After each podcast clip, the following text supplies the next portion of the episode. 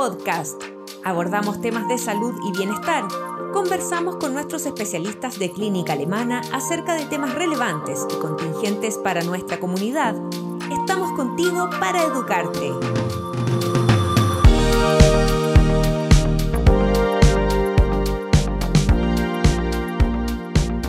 Bienvenidos a un nuevo Alemana Podcast. En esta ocasión nos encontramos con la doctora Karen Junemann, ginecóloga de clínica alemana y experta en patología mamaria, con quien hablaremos sobre el cáncer de mama, una enfermedad que no discrimina por edad y al parecer es más frecuente de lo que creemos. Bienvenida doctora y muchas gracias por estar hoy con nosotros. Muchas gracias a ustedes por la invitación. Eh, buenas tardes. Encantada de estar acá y poder hablar sobre este tema que efectivamente es más frecuente de lo que uno cree. Doctora, eh, para empezar le invito a escuchar el testimonio de Daniela. Ella a los 37 años se enteró de que tenía esta patología. Escuchemos y después conversamos eh, sobre esta enfermedad. Escuchemos. Eh, mi nombre es Daniela Bravo, tengo 39 años, soy químico farmacéutico de la ciudad de Concepción, en la región del Biobío. Estoy casada y tengo una hija de 4 años. Eh, me diagnosticaron cáncer de mama a los 37 años.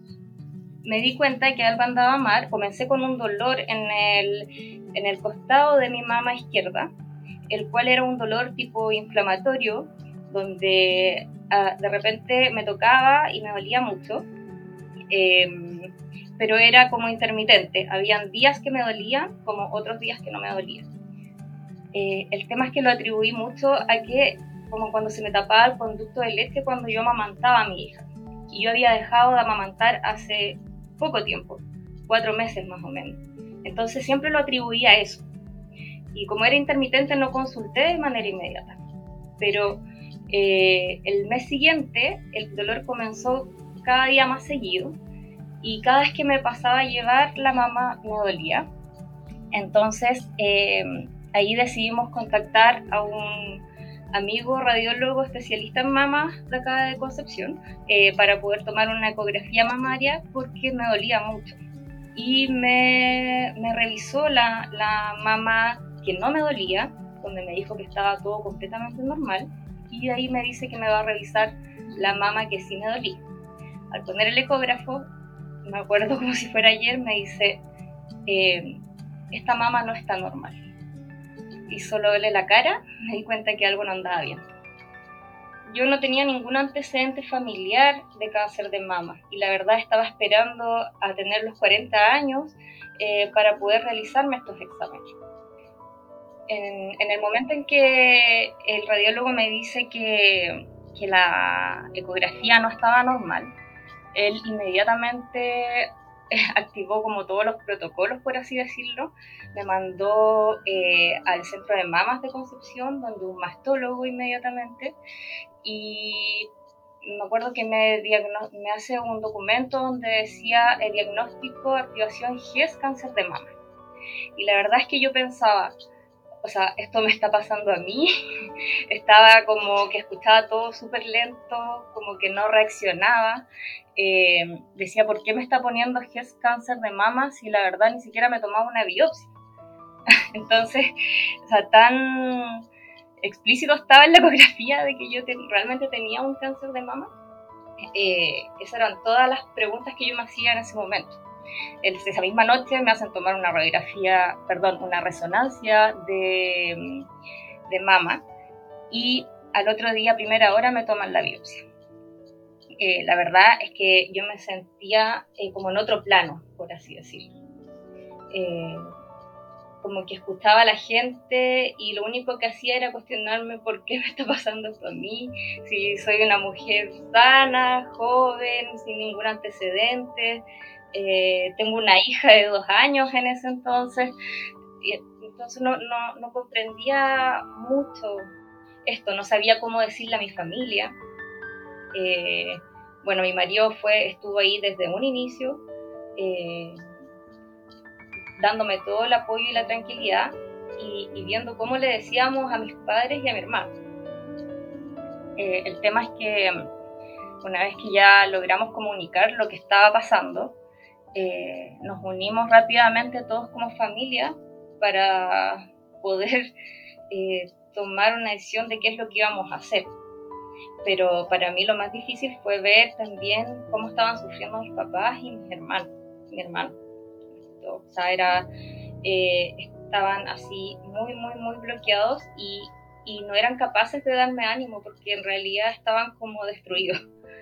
Y, y, creo que ahí fue el primer momento en el que yo como que agarré fuerza y dije, bueno, o sea, tengo a mi hija, tengo a mis papás que no se pueden ir a piso, tengo a mi hermano que tampoco, tengo a mi marido, tengo una tremenda familia por detrás, entonces hay que salir adelante de esto y, y esperar los resultados de la biopsia. Claro que el radiólogo, como nosotros lo conocíamos, ya nos había explicado las imágenes de la resonancia, de la ecografía y eh, nos había dicho que así como era un 99% de que esto fuera un cáncer de mama, porque habían también ganglios comprometidos. Eh, y, mi marido es tecnólogo médico de imaginología.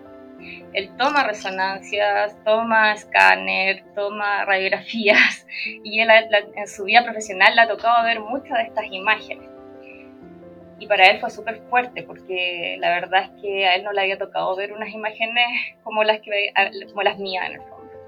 Eh, en cuanto a mi, a mi trabajo, fui apoyada un 100% eh, desde el día 1. Aún recuerdo cuando mi jefa me dijo, yo le pedí medio día administrativo para ir a tomarme la ecografía, porque para mí era un trámite, y ella me dice, no, vaya, tómese el día completo.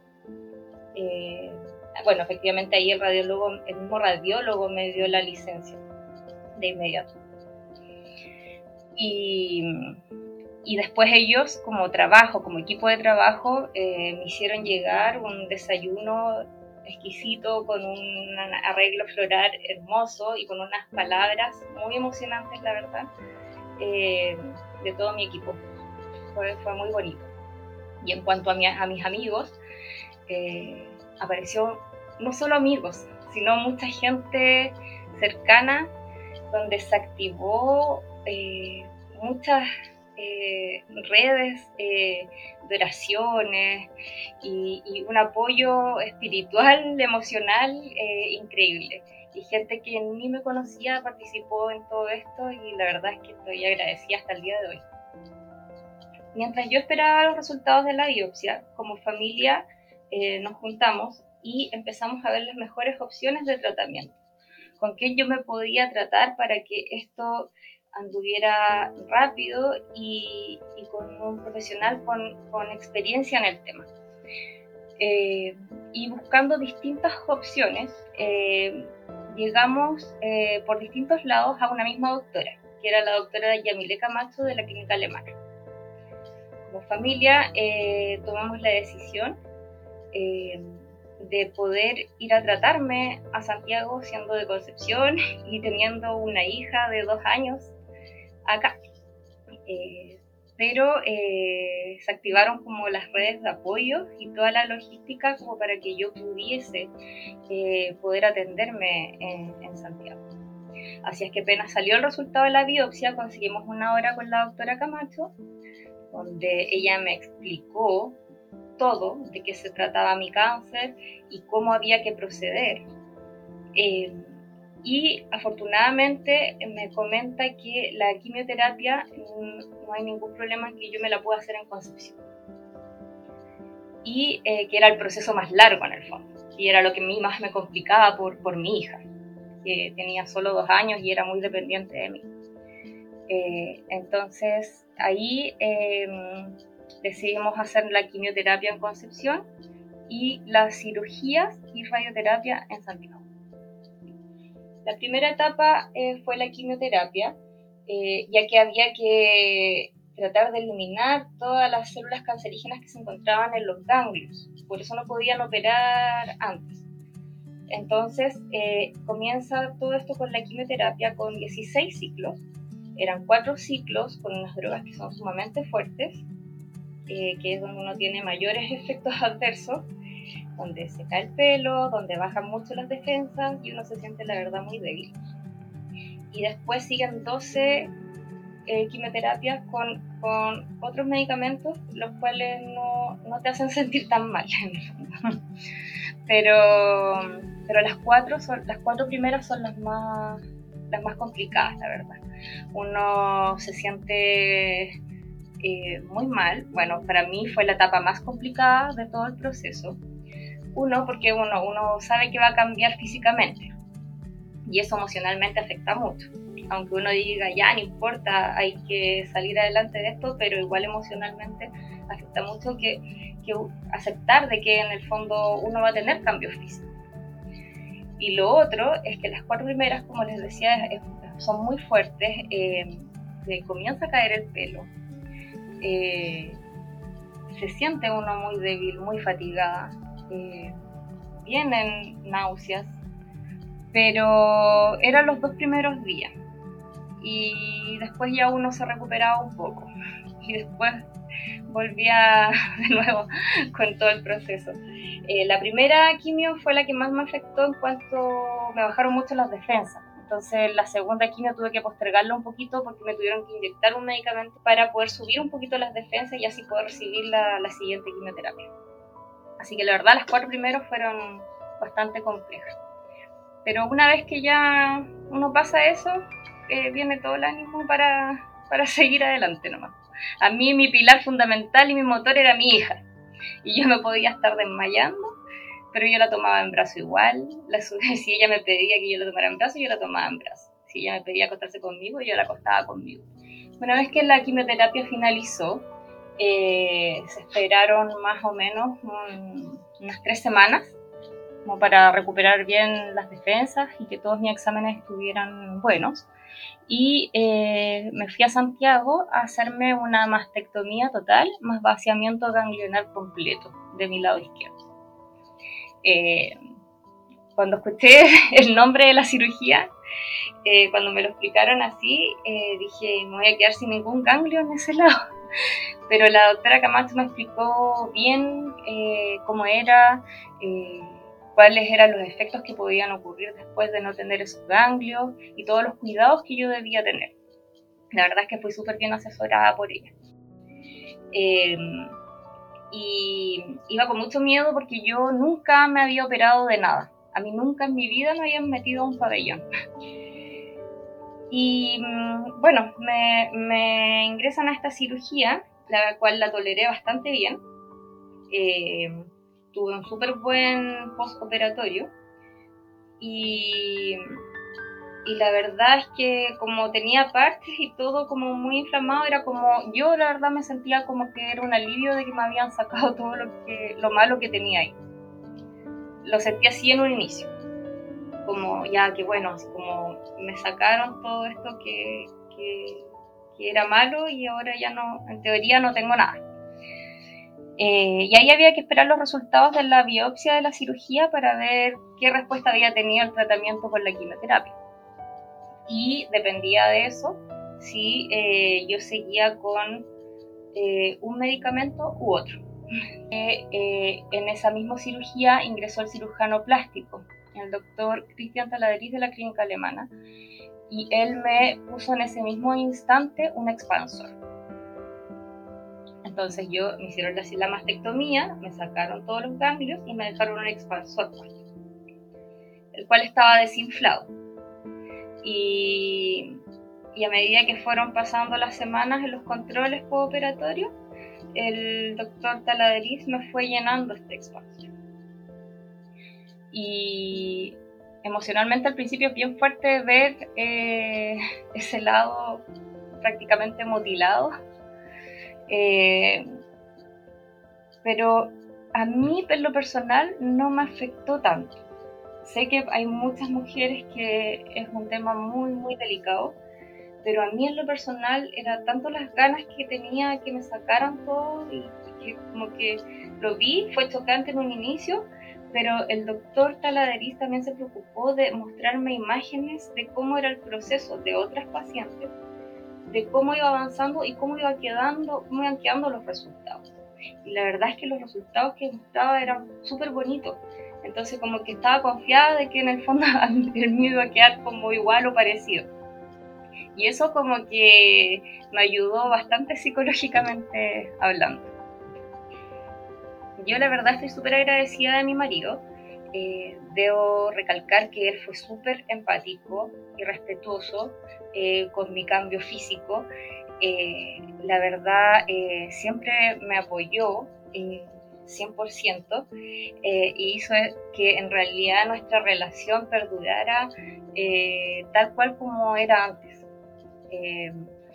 Y a mí también en la parte emocional eh, me ayudó el hecho de que el expansor al llenarse simula muy bien lo que es una prótesis mamaria. Eh, se ve como si uno tuviese un implante. La verdad que a mí físicamente me quedó muy bonito. Y entonces no, no fue tampoco un tema em, verme al espejo y, y, decir que me faltaba una parte de mí, porque la verdad simuló muy bien un, un implante mamario si bien quedé sin areola y sin pezón, eh, es algo que a futuro se puede, se puede modificar. Pero eh, lo importante es que, que, me siento bien como, como quedé. El expansor es medio incómodo, sí tuve como temas físicos porque es rígido, entonces no es como un implante mamario que es más flexible, entonces al ser rígido eh, disminuye bastante la movilidad del brazo. Hoy en día, después de todo lo vivido, eh, la verdad es que me siento una mujer sumamente afortunada de tener una segunda oportunidad. Afortunadamente creo que estoy bien eh, actualmente física y emocionalmente, pero con harto trabajo de por medio con mucha ayuda psicológica, psiquiátrica, espiritual, de todo. Em, pero siento que como que volví un poco a la normalidad. Me costó después de dos años. Recién ahora, ya retomando mi vida laboral, eh, volví a trabajar media jornada. Em, sigo con apoyo psiquiátrico y psicológico, el cual me ayuda mucho. Eh, a manejar el tema de los miedos, porque sí debo reconocer que cuando uno termina todo este proceso, o sea, es como lo que yo viví y lo que he conversado con muchas mujeres que han pasado por lo mismo, que en el momento, al principio, uno se cae, pero de ahí toma fuerzas y durante todo el proceso del tratamiento uno agarra toda esa fuerza. Pero después, cuando uno ya termina todo el tratamiento, viene como el bajón, se podría decir, porque empiezan los miedos, los miedos del, y el temor a, que uno queda prácticamente sin tratamiento y, esto puede volver en cualquier momento. Y yo creo que, que toda paciente con cáncer después vive pensando en eso. Y eso es algo que hay que trabajar, que siento que yo lo he logrado trabajar súper bien. Eh, no digo que no haya tenido esos miedos, al contrario, los tuve mucho, pero pero siento que hoy en día estoy mucho mejor. Eh, ya no todo dolor lo atribuyo a que porque me volvió el, cáncer. Eh, trato de controlar mucho mi mente en ese sentido. Eh, volver a trabajar me ha hecho bien, porque también te mantiene la mente distraída y hace que uno vuelva a la rutina, que es lo que hacía uno antes de que todo esto pasara. También quiero dejar un mensaje a todas las personas que están viviendo esto o están pasando por lo mismo, eh, de que mm, esto eh, juega un rol muy importante en la mente y, hay que, tirar para arriba, hay que ser positivo, hay que sacar fuerzas para soportar este tratamiento. De repente no hay que preguntarse por qué pasan las cosas, sino para qué pasan las cosas. Eh, quizás algo que, uno tiene que resolver y, pasan esto para, para después uno ver las cosas desde otro punto de vista, no sé. Pero, pero se puede, se puede y, tratándose a tiempo, eh, uno puede tener un muy buen pronóstico con por lo menos un cáncer de mama. Eh, si uno se hace los chequeos eh, a tiempo, se hace el autoexamen eh, en todo momento y se hace sus chequeos anuales de ecografías, mamografías, eh, esto no debiera avanzar tan, tan rápido. Y, un cáncer detectado a tiempo tiene un muy buen pronóstico de vida. Así que hago el llamado a que, a que todas, todas las personas, ya no menores, no, como yo que esperé los 40 para poder hacerme una, una ecografía, una mamografía, sino que ya se ha visto hoy en día gente mucho más joven con el problema. Eh, así que yo creo que después de los 30, 35 ya empezar a, a chequearse, por lo menos después de los 30 con el autoexamen y, y de ahí después pedirle al ginecólogo que les den las órdenes de la ecografía y de las mamografías porque como les digo es muy muy importante una detección temprana. Qué bueno escuchar este testimonio de Daniela, ¿cierto, doctora? Eh, eh, y, poder escuchar en primera persona cómo se vive esta patología. Exactamente. Es súper importante escuchar los testimonios de las pacientes porque es una manera de hacer visible cómo se vive esta patología desde todos los aspectos de cómo se vive. Doctora, ¿qué tan frecuente es el cáncer de mama? Bueno, la verdad es que el cáncer de mama es por lejos el cáncer más frecuentemente diagnosticado en las mujeres. Se estima más o menos que cada año va a haber un diagnóstico de 2 millones de casos nuevos. Eh, así que es el cáncer más frecuente en las mujeres en el mundo. ¿Y qué pasa con la edad, doctora? Porque eh, antiguamente se pensaba que esta era una patología que podía afectar a las mujeres que eran más bien mayores. Y hoy estamos viendo muchas mujeres que incluso son eh, menores de 40 años, como en el caso de Daniela, que, mm, tienen eh, cáncer de mama. ¿Tiene algo que ver la lactancia en esto? No, la lactancia no tiene que ver. De hecho, la lactancia incluso podría ser un factor protector en el cáncer de mama. Eh, el cáncer de mama sigue siendo un cáncer más bien de pacientes sobre los 50 años. Esa es como la edad donde más frecuentemente se hace el diagnóstico. Eh, pero siempre han existido casos en pacientes jóvenes. Eh, en donde efectivamente como no son pacientes que están en un screening de cáncer de mama, eh, no se hacen diagnósticos tan precoces probablemente, sino que ya hacemos diagnósticos cuando hay una clínica con un tumor palpable o cosas más, más evidentes, ¿no? pero no es lo más frecuente la presentación en pacientes jóvenes menores de 40 años. Doctora, según su experiencia, ¿es esperable sentir lo que le pasó a Daniela al oír el diagnóstico y cómo afecta al paciente joven? Mira, yo creo que independiente de la edad del paciente, eh, efectivamente en el minuto en que uno le hacen el diagnóstico, incluso de una sospecha, no teniendo la biopsia lista eh, de cáncer, es una desestructuración completa de ese paciente emocional, física, etcétera. Así que lo que le pasó a ella efectivamente es lo que viven probablemente prácticamente el 100% de las pacientes. ¿Cuál es la importancia de asesorarse y tratarse con un equipo multidisciplinario? Es fundamental.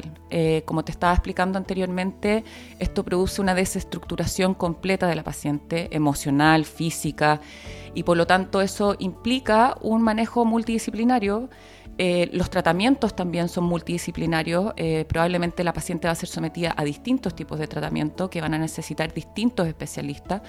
Eh, por lo tanto, es muy importante que esto sea hecho efectivamente en un centro que tenga todos los especialistas necesarios para el manejo integral de estos pacientes. Claro, incluso apoyo psicológico, ¿cierto? Ah, o sea, eso es fundamental, sí. Doctora, ¿y cómo se vive el proceso de los tratamientos? Bueno, eh, es una pregunta bien difícil de contestar porque el proceso es bastante personal. Eh, hay pacientes que van a estar muy choqueadas y por lo tanto va a haber que llevarlas muy de la mano con respecto a qué, qué pasos tienen que seguir. Hay pacientes como Daniela que van a estar más en una parada, tengo que salir adelante por mi familia, etcétera, y por lo tanto van a ser un poquito más independientes, por así decirlo, y van a ser capaces de llevar a cabo todo lo que tengan que enfrentar. Eh, pero es un proceso largo, difícil. Eh, que muchas veces las pacientes lo llevan eh, de una manera un poco solitaria. no todas las pacientes tienen una red de apoyo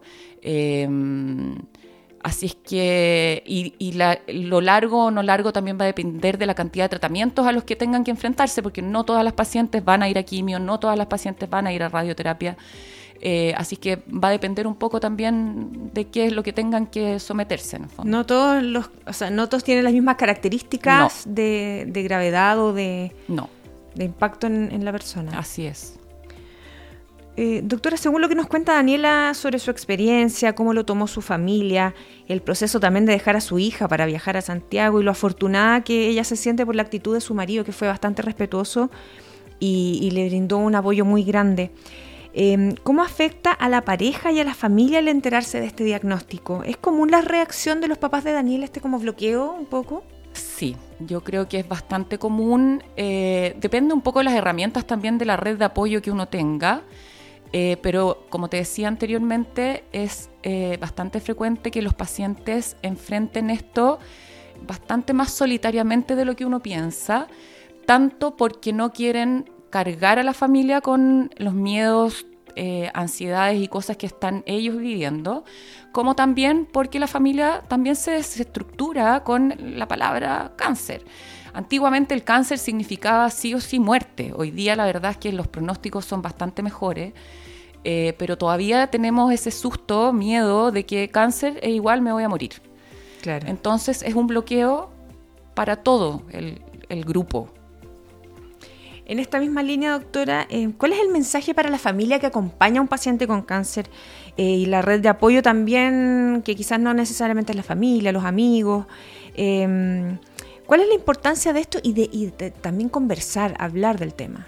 Bueno, eh, parte del manejo, eh, como te decía yo, multidisciplinario, es el apoyo emocional de la paciente, eh, que es vital porque efectivamente enfrentar los tratamientos de, de, una manera emocionalmente mejor hace que uno tenga menos efectos adversos, que los tolere mejor, eh, poder conversar de los miedos hace que uno enfrente esta enfermedad de una manera distinta.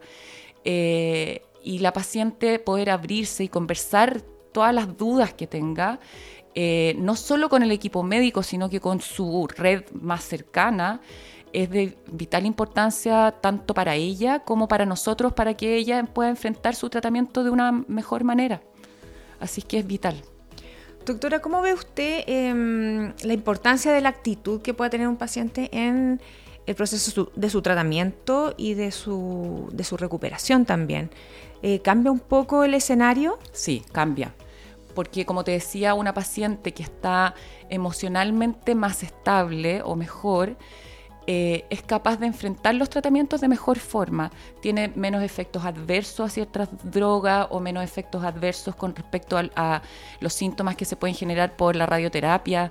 Eh, puede tener actitudes como la que tuvo Daniela con respecto, por ejemplo, a la cirugía que tuvo, que fue una gran cirugía, que puede generar eh, una alteración de la imagen corporal muy terrible y que para ella, como ella cuenta, no fue tan terrible y eso es probablemente porque se, se encontraba en, un tema emocional en ese minuto con gran apoyo y que eso le sirvió para enfrentar de una mejor manera todo lo que se le vino encima en el fondo. Claro.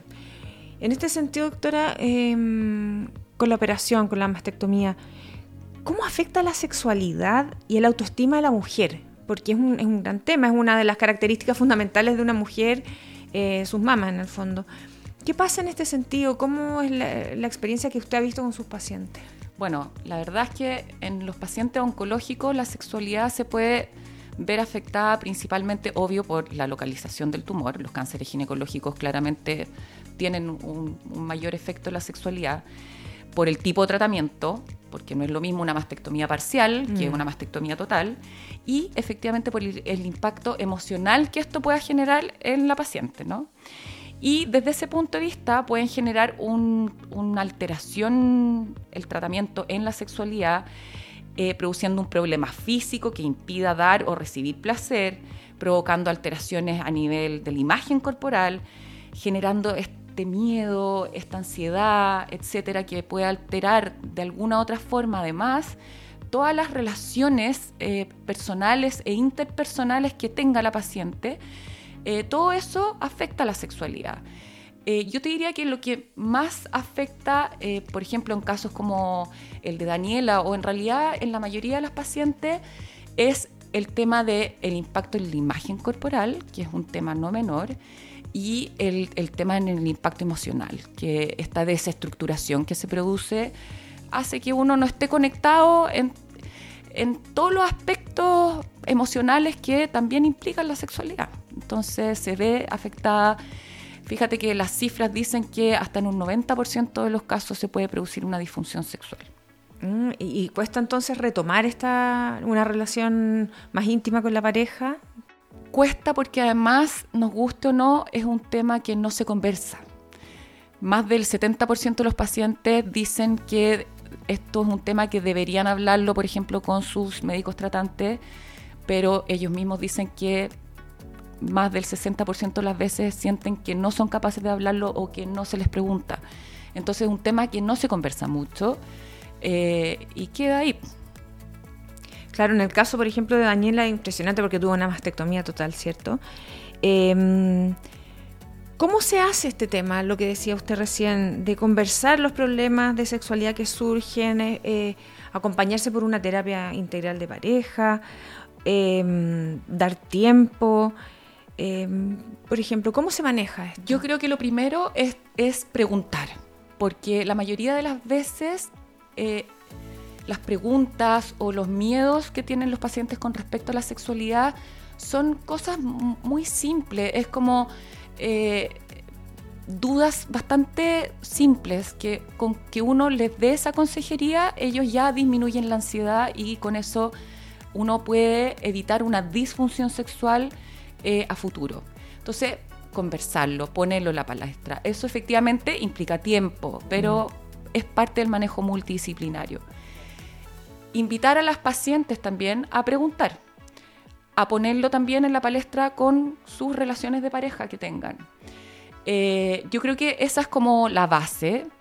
Em, para evitar efectivamente que se convierta en una disfunción sexual que efectivamente necesite una terapia sexual o una terapia de pareja que ojalá no sea necesario, sino que sean solo preguntas, dudas, ciertos síntomas que se puedan manejar de una forma menos difícil, por así decirlo.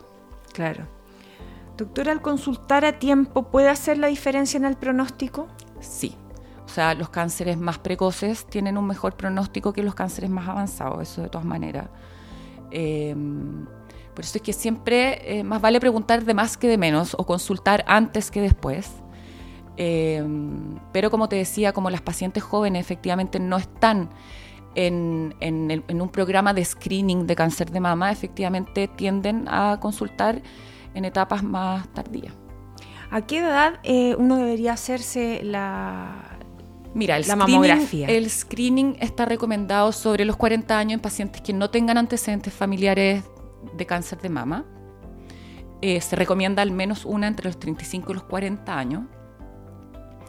Y después de los 40, obviamente, sagradamente todos los años, una mamografía y una ecomamaria. Nosotros en Chile no tenemos un programa de screening, ¿de acuerdo? Eh, pero se ha logrado eh, hacer consciente a la población de hacerse el examen anualmente. Eh, y eso ha permitido que en los últimos 20 años a nivel mundial la sobrevida haya mejorado muchísimo. Bueno, además de que han mejorado los tratamientos, obviamente, y todo, pero los diagnósticos están siendo cada vez más precoces. Claro. si yo, por ejemplo, tengo menos de 40 años, puedo pedirle a mi, a mi ginecólogo, ginecóloga tratante, Em, en un examen de rutina cuando, por ejemplo, me hago el Papa Nicolau, ¿puedo pedirle una orden para hacerme la mamografía? Sí, probablemente antes de los 30 años no, porque ahí la verdad es que eh, mm, la, efectividad del, examen no es buena, ¿de acuerdo? Eh, pero sí, o sea, sobre los 35, sí, no hay problema en eso. ¿A qué tendríamos que estar atentos, por ejemplo, en este pronóstico precoz? Eh, cosas que nos pueden llamar la atención que, eh, digamos, como decía Daniela, que pensaba que era la cartera o, algunos dolores que surgen que uno los puede confundir con otra cosa, como usted decía, preguntar de más que de menos. Yo creo que... Eh, frente a cualquier molestia distinta de lo habitual en el sentido de que me, siento la mama distinta. Tengo un dolor que no lo reconozco. Eh, me la veo de aspecto distinta. Me la palpo distinta, porque no necesariamente puede ser que me, me palpe un nódulo, ¿de acuerdo? Sino que me la palpo de una manera distinta. Todo eso es mejor consultarlo que no consultarlo. El autoexamen en este sentido tiene, eh, tiene una gran importancia, ¿cierto? En ese sentido sí, no como screening, ¿de acuerdo? Porque para mí, para mí como especialista en mama, yo no quiero que llegue una paciente con un nódulo palpable, yo quiero que llegue con un nódulo de 2 milímetros o 3 milímetros pesquisado en una mamografía o en una ecografía. Eso, eso es como lo que busca el screening. Pero efectivamente es mejor conocer la mama, saber que algo está distinto a mi mama habitual y consultar que no conocerse la mama en el fondo. claro. Una vez que uno termina la lactancia, ¿cuánto tiempo después uno se puede hacer una mamografía para seguir con, los exámenes de rutina? La mamografía, eh, lo ideal es hacerla al menos seis meses después de haber suspendido la lactancia. La ecografía se puede hacer en cualquier minuto, incluso durante la lactancia. Lo que pasa es que la ecografía no es el examen eh, gold estándar, por así decirlo, eh, para el screening de cáncer mamario. Es un examen complementario. Pero en caso que uno tenga dudas o qué sé yo, se puede hacer una ecografía y eh, luego la mamografía, en el fondo. Doctora, ¿qué pasa con las prótesis mamarias y el cáncer? ¿Se ha visto alguna relación en esto? ¿O qué pasa con las, con las pacientes que tienen prótesis que, quizás les cuesta más eh, palparse o descubrir alguna anomalía en su mama? No, es que eso no es tan así porque la verdad es que las prótesis van bajo el tejido mamario. Eh, por lo tanto, la, la, autopalpación no se ve afectada por la prótesis mamaria. Así que desde ese punto de vista no, no habría mayor problema. Perfecto.